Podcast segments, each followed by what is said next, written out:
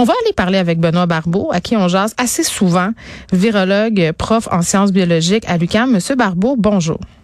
Bonjour. Bon, là, euh, plusieurs affaires un peu déprimantes qui viennent de nous être dites dans ce point de presse, mais en même temps, c'est bien de donner l'heure juste aussi aux gens, là, parce qu'on s'en est parlé à plusieurs reprises. Ce variant Omicron, la situation évolue vraiment très, très vite. Mais commençons par parler des tests rapides disponibles au grand public finalement dès lundi. Ça, ça va quand même changer beaucoup la donne, là, M. Barbeau.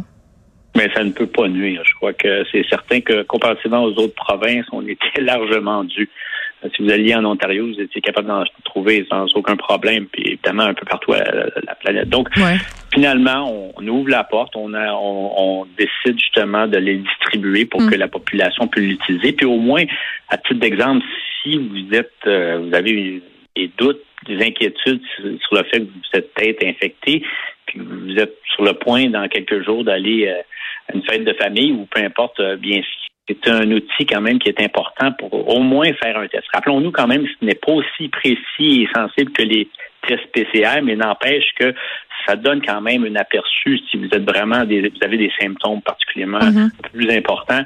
C'est une très bonne décision. Je crois, comme je le mentionne et j'insiste, on était euh, on est un peu en retard sur la, la décision sur une telle décision. Il fallait justement le faire très rapidement, puis maintenant on, on, a décidé pour le faire. Ben oui, parce que moi je trouvais pas ça juste là euh, quand même parce que je, je, recevais des tests rapides via le sac à dos des enfants de l'école. Je me disais au pire tu prends un test pour toi, tu sais, ou t'en donnes un à ton ami, t'en as chez vous, mais pour les gens qui ont pas d'enfants, tu sais, je me disais c'est totalement injuste euh, pour ceux-ci. Donc vraiment là, toute la population qui aura accès à ces tests rapides là à compter de lundi.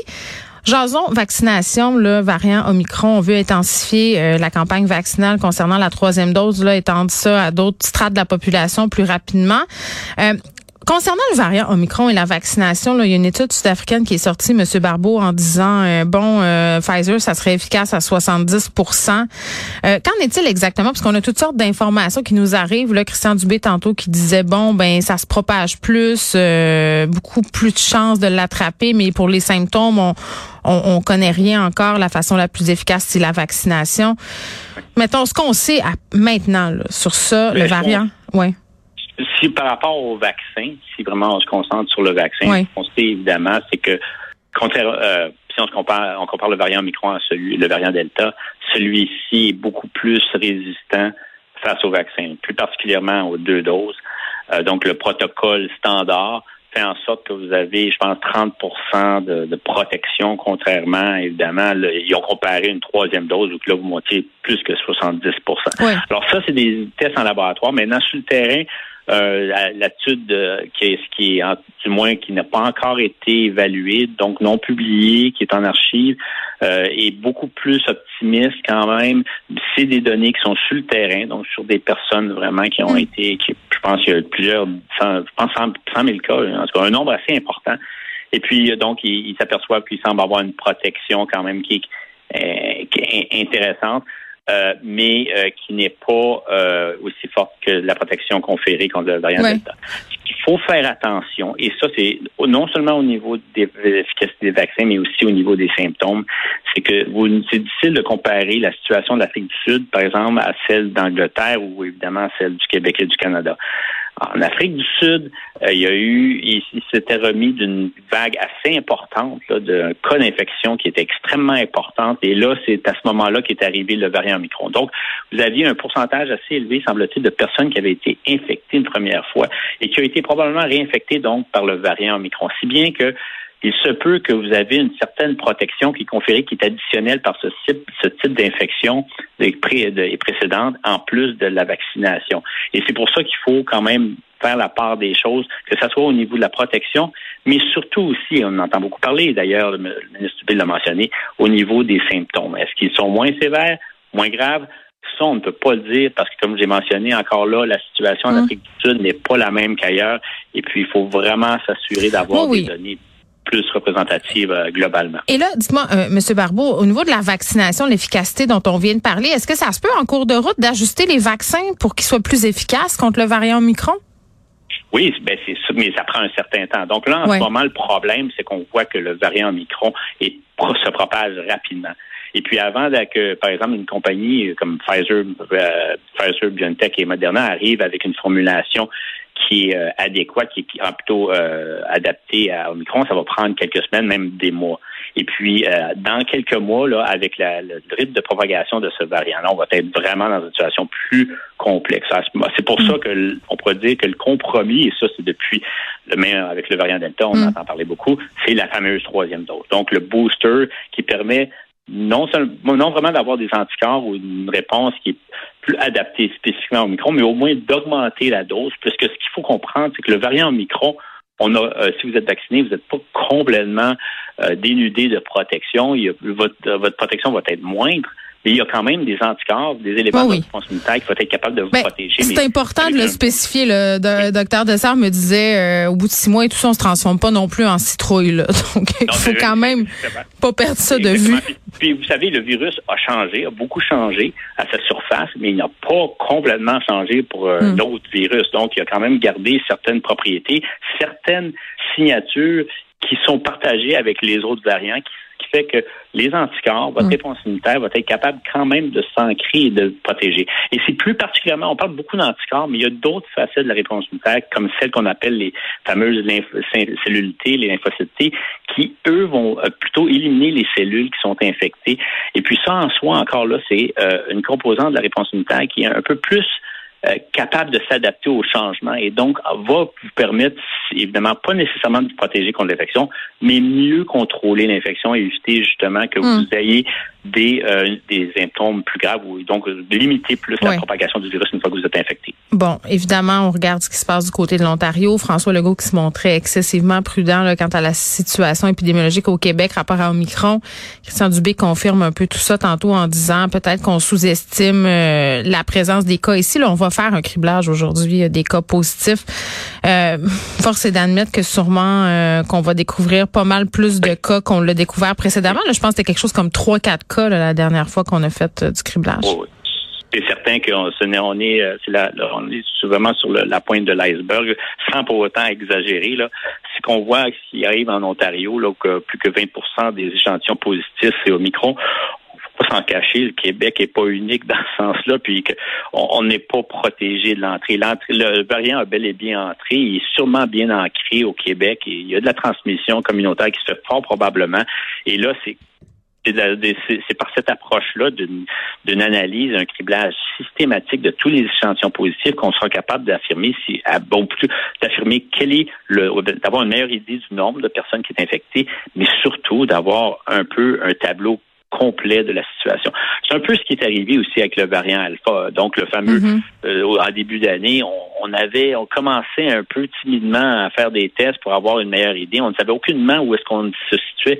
Là, en ce moment, on était bien averti de la situation. Puis c'est certain qu'il faut euh, mettre les bouchées doubles pour avoir une idée de notre situation. puis surtout avec l'approche des fêtes. C'est quand même assez surprenant hein, quand on regarde ça aller. Benoît Barbeau, là, on, je reviens sur le cas de l'Ontario. Ils ont l'air à mieux, pas mieux gérer, mais plus, plus avoir des moyens pour savoir exactement à combien de cas de micron ils sont exposés.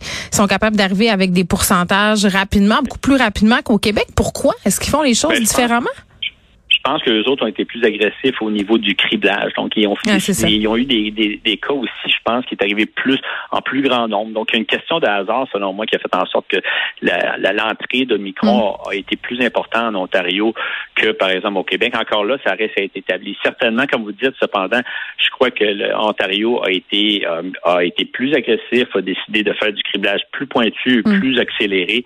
Là, au Québec, on commence à y aller de façon un peu plus sérieuse, mais c'est certain qu'on doit s'y pencher, c'est sérieux. Euh, que ça, peu importe les, caractéristiques de ce, variant, on sait qu'il se transmet excessivement. Puis je, je répète justement le fait que l'on approche les fêtes, les températures sont plus froides, les gens vont aller plus à l'intérieur et puis le gouvernement mm. semble pas trop bouger sur ben, la c'est ça là, oui, oui. Décembre, et puis Ben écoutez là, c'est ça. On va parler de ça là parce que euh, c'est correct de faire le point sur ce qui se passe euh, du point de vue épidémiologique, les vaccins tout ça, mais les gens veulent savoir dans leur vie là, les impacts que ça va avoir. Puis moi je pose la question, est-ce que c'est encore sécuritaire censé de faire des parties à 20 personnes à Noël avec le, le nombre de cas qui continue de monter là? Ben, c'est moi, moi, si vous me demandez. Mettons, votre party, vous, là, là. Hein? Il va y ben, avoir combien de monde? 20 personnes, ça, je peux vous dire. Euh, il va y avoir euh, moins que 20 personnes, ça, c'est, il va y avoir même moins que 10 personnes. Bon. écoutez, vous, vous avez, même si on parle de personnes vaccinées, comme il l'a mentionné le ministre Dubé, les gens vont, même ceux qui sont vaccinés, on sont à risque à être à être infectés.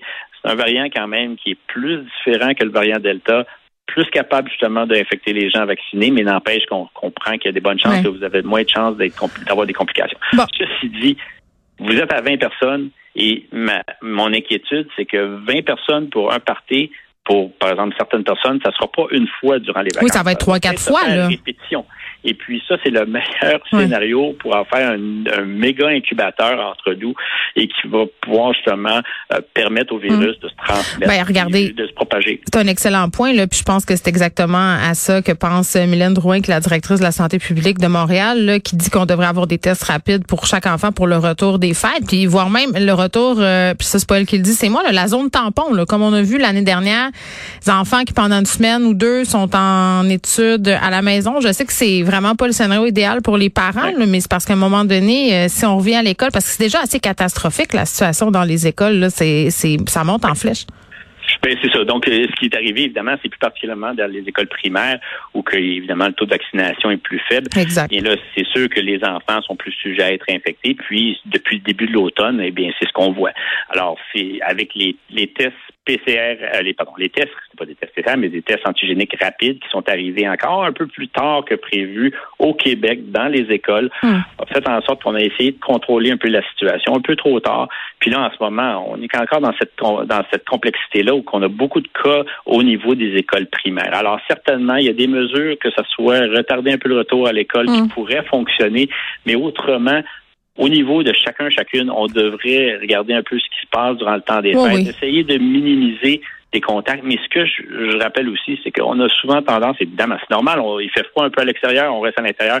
Mais si vous êtes capable de faire un entre-deux ou que certaines de vos activités, dans certaines de vos événements puissent faire en partie à l'extérieur, ça serait quand même une bonne option. Parce que à, l'extérieur, je, comprends mm. quand même quand il fait très froid, c'est peut-être moins, moins tentant, mais votre risque de transmission est beaucoup plus faible. Essayez donc de le faire ou encore de minimiser l'achalandage en certaines pièces. C'est certain qu'il faut limiter les transmissions. Bon, euh, des bons conseils comme d'habitude, Monsieur Barbeau. Là, on n'a pas amené euh, les nouvelles qu'on aurait espérées aux gens, mais il faut quand même être réaliste. C'est ce qui nous attend. L'hiver approche, puis il risque d'être long. Benoît Barbeau, qui est virologue. Merci. Attache ta tuque avec de la broche. Chérie, l'hiver va être tough cette année. C'est fini le temps des brioches. On mange de la misère pour souper.